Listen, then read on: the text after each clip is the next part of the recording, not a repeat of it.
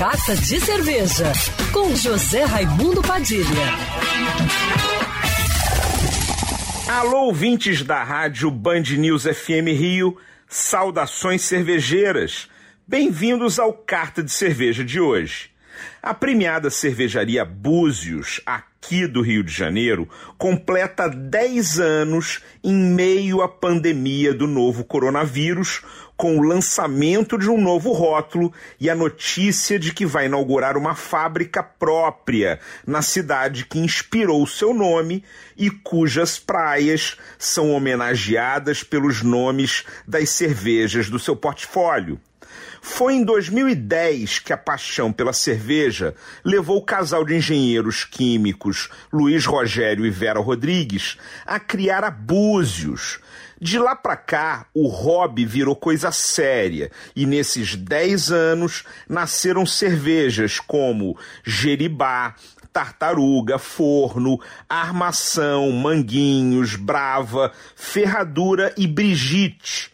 Essa última, inclusive, chegou a ser vencedora do título de melhor Vitibir do mundo no World Beer Award 2017 na Inglaterra.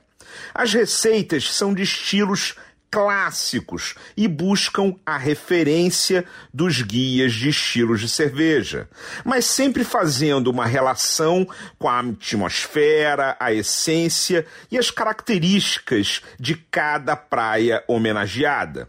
A mais recente, do estilo Session IPA, é a Búzios Areté, de 4,2% de teor alcoólico e 35 IBU, inspirada no novo bairro sofisticado de Búzios, localizado na Marina, que também será o local de instalação da futura fábrica da cervejaria, que já está em construção e terá capacidade para produzir até 60 mil litros por mês. Com inauguração prevista para o verão de 2021, a fábrica da Búzios terá bar e Biergarten acessíveis por carro ou por barco e promete ser um ponto turístico de Búzios.